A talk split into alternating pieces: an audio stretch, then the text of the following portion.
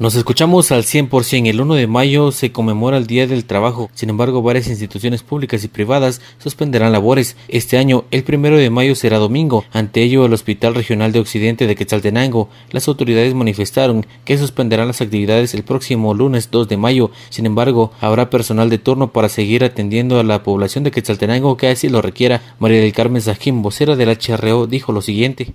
Sí, eh, gracias a toda la población, pues hemos estado ya con la atención de la consulta externa de manera escalonada, con citas previas para poder brindar nuevamente la atención a los pacientes en los servicios de nuestra consulta. Sin embargo, el próximo lunes 2 de mayo queremos recordarles que por el asueto del 1 de mayo, pues no tendremos labores en la consulta externa ni en el área administrativa. La vocera del Hospital Regional de Occidente añadió que regresarán a labores de forma normal el próximo martes 3 de mayo. Por dicha razón, pues es importante mencionar que ya luego para el martes 3 de mayo tendremos nuevamente la atención normal en nuestra consulta externa y también en el área administrativa. Sin embargo, siempre nuestra emergencia se queda activa a las 24 horas durante el fin de semana y el próximo 2 de mayo, que es donde se daría el espacio de, del asueto por el Día del Trabajo.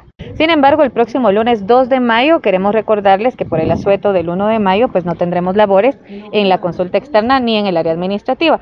Durante el fin de semana, el área administrativa y de emergencia laborarán de forma normal. Sin embargo, para el lunes 2 de mayo únicamente atenderán en el área de la emergencia del Hospital Regional de Occidente de Quetzaltenango. Con esta información retorno a cabina, como nos escuchamos.